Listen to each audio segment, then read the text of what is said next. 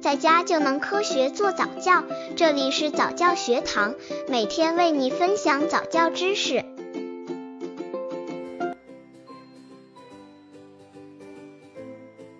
如何引导宝宝的模仿力？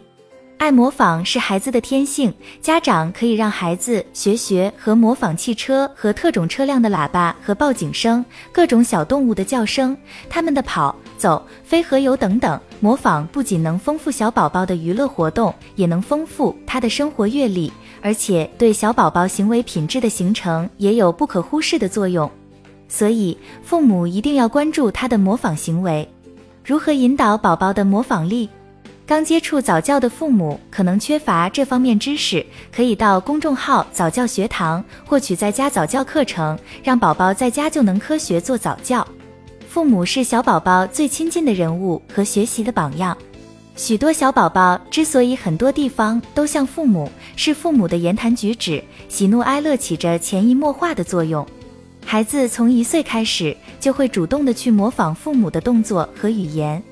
父母从这个时候开始就要注意自己的言行习惯，尽可以为孩子做一个好榜样。不过也不必尽求完美，因为孩子不只是模仿你而已。孩子会走路以后，就会经常在户外走动，所看所闻也会丰富起来。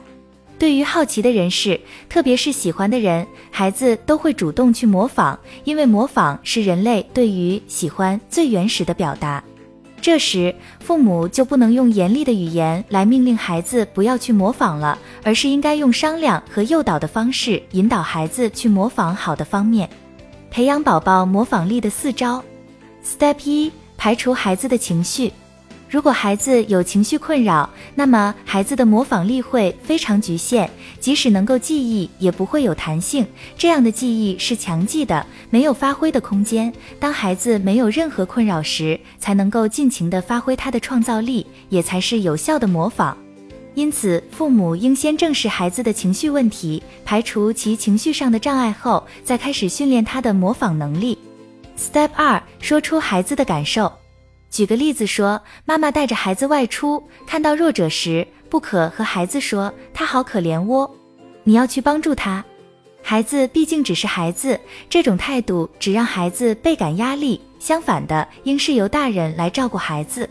妈咪不妨改个说法，宝宝，你觉得他好可怜，但是却不知道怎么办，对不对？妈咪了解你的感觉，试着帮孩子说出心里的无力感，孩子就不会感到无助了。Step 三：引导孩子与家长互动。父母若听到孩子不停了讲一百零一大楼等没有意义的话语，这就表示孩子已在乱想，把自己框在自我世界中学习。但是这样单向的学习，绝不比你来我往的模仿力来得聪明。父母可以导正他的想法，让孩子和你互动。爸爸妈妈不妨尝试和他说：“对呀，一百零一大楼好高哦。”而不是叫他停止乱讲。父母要先了解孩子在想什么，诱使孩子与你互动，模仿你，而后给予回应，接着再引发他继续的模仿，几次之后就能成为比较长期的记忆。Step 四：慢下来听听孩子的说法。想要训练孩子的模仿力，应该放慢速度，听听孩子在说些什么。模仿并不是要告诉他，而是要找到孩子的频道，知道孩子的想法。想要找到他的频道，最好的方式就是试着慢下来，才能真正的了解孩子。专家认为，父母应该先懂得孩子在想什么，然后告诉他：“原来你想的是这个，可是我觉得也可以这样做窝。”先理解孩子的心，再激发他的创意，一定能提高他的模仿力。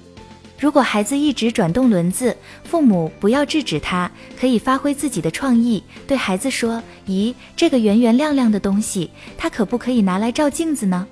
先认同这个轮子，接着再想出另外的物质，看看孩子会不会再跟你做后面的创意动作。许多父母会觉得孩子玩的东西不具任何意义，便急着把它收起来，却因此揠苗助长。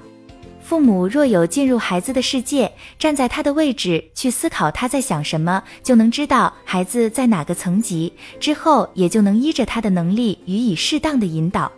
模仿不是教他，而是看孩子想要学什么，而是与他共同创造，引导他去学习。模仿力不是告诉他，应是先陪他做，待孩子做熟了之后提醒他，然后让他做错了再来找你修正。千万不要只是做个动口的父母，一定要先示范。如果要求孩子收拾玩具，与其在旁一直念叨，不如先陪他做第一步。第二步，让孩子跟着你做。俗说，坐而言不如起而行，就是最好的教导，也是。